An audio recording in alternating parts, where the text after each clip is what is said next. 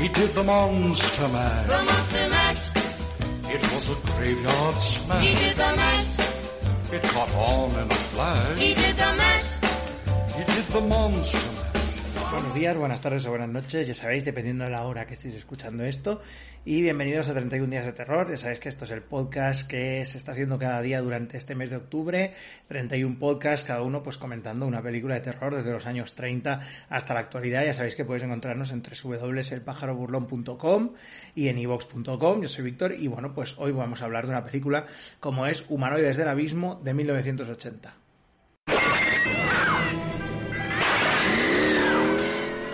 Coming. Humanoids from the deep.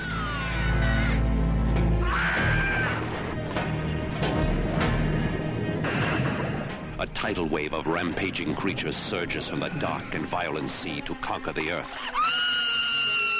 Maybe intelligent enough to perceive man as a competitor.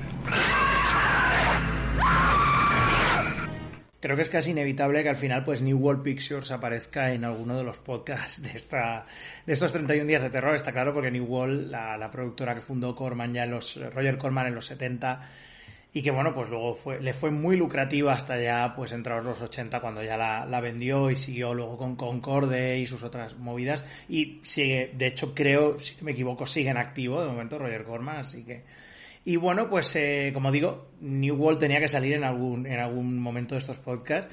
Más que nada, pues bueno, yo tengo muchos recuerdos de muchas películas de, de New World, ahora que lo pienso. O sea, tengo más un primer recuerdo de los siete magníficos del espacio, de muy joven, de verla por, el, por la televisión. Tengo más recuerdo de eso casi que de la Guerra de las Galaxias, que ya fue ya más posterior. Y de eh, Humanoides del Abismo, así como de otras como La Galaxia del Terror o similares. Pues tengo muchísimos recuerdos de principios de los 2000, de finales 90, primeros 2000, en los que eh, esto es una, ya es más localista, la tele autonómica catalana, TV3, pues por lo visto había comprado un paquete inmenso de las películas de New World o similares. Pero había mucho New World realmente y siempre acababan pasando pues unas cuantas muy reconocibles, entre ellas pues Humanoides del Abismo, que es una de esas películas que siempre estaba en la cola del VHS que te habías grabado de la tele. O sea, porque yo grababa a veces, eh, TV3 pasaba una película que me interesaba, por ejemplo, a las 10 y algo de la noche, yo dejaba el VHS grabando y claro, a lo mejor lo ponía, o, era uno de estos largos, o lo dejaba en long play, digo, bueno, pues a ver qué ponen luego.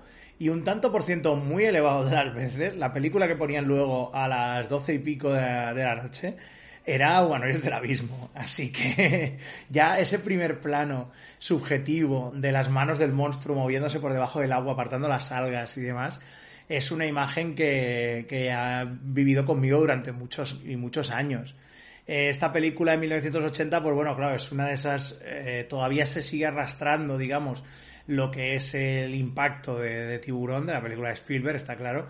Película que el propio Corman eh, ya dijo que iba a ser probablemente la estocada de muerte para, para su manera de hacer cine, al menos durante aquella época porque es lo que se comentaba, o sea, Spielberg ha hecho una peli con un montón de pastas con una premisa que sería digna de una peli de Corman o alguno de la gente que trabaja con él, de Monster Movie playera y, y, digamos pues entretenimiento descerebrado para la gente pues que va al cine a consumir a consumir rápidamente pues un producto y es y fue así de hecho, o sea, aunque bueno, pues Corman redirigió sus esfuerzos eh, a hacer, pues a, a que toda la gente que trabajaba con él pues hiciera diversificar el tema de los terrores acuáticos hasta que la cosa pues dejó de pa- pas- pasó de moda, ¿no? Y se fueron pues a otra cosa. En este caso, claro, es un, un derivado muy, muy notable pues de lo que es tiburón, piraña y además tiene este rollo un poco de la mujer y el monstruo pero más explícito. O sea, aquí los monstruos no se llevan solo a la mujer en brazos, sino que, pues, obviamente las, les, le- les impregnan con su simiente, quieran o no. Entonces, claro, aquí ya estamos entrando en un tema complicado.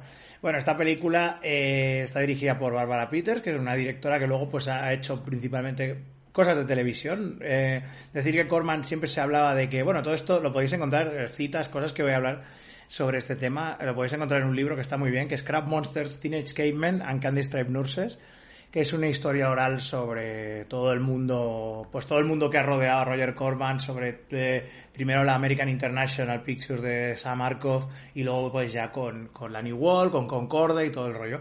Pues en ese libro tenéis muchos testimonios del propio Corman y de luego pues amigos y asociados hablando de, eso. Decían que Corman siempre daba oportunidades a todo el mundo y de hecho mucha gente que trabajó con él luego se hicieron muy famosos. Ya sabemos pues Scorsese, Jack Nicholson, bueno, ya eso ya lo sabe todo el mundo, no vamos a hacer aquí lista, ¿no?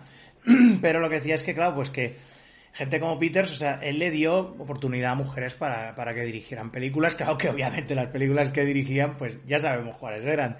Las pelis de que si las enfermeras cachondas se van de fin de semana donde sea, o pues eh, monstruos horribles que violan a, a, señoras, como es el caso de, la, de esta película. Pero bueno, el, el propio Corman, y siempre se decía, no, no es por, ya no es por el tema de la paridad, sino porque simplemente te contrata por tan barato que es igual quien seas. Mientras que le hagas la película y se la acabes bien, ya está bien.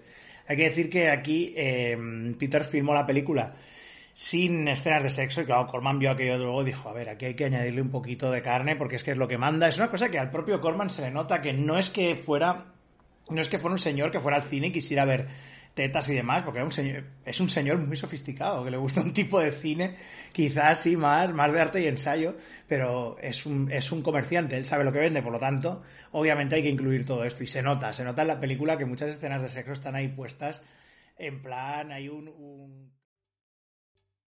¿Te está gustando este episodio? Hazte fan desde el botón apoyar del podcast de Nivos. Elige tu aportación y podrás escuchar este y el resto de sus episodios extra. Además, ayudarás a su productor a seguir creando contenido con la misma pasión y dedicación.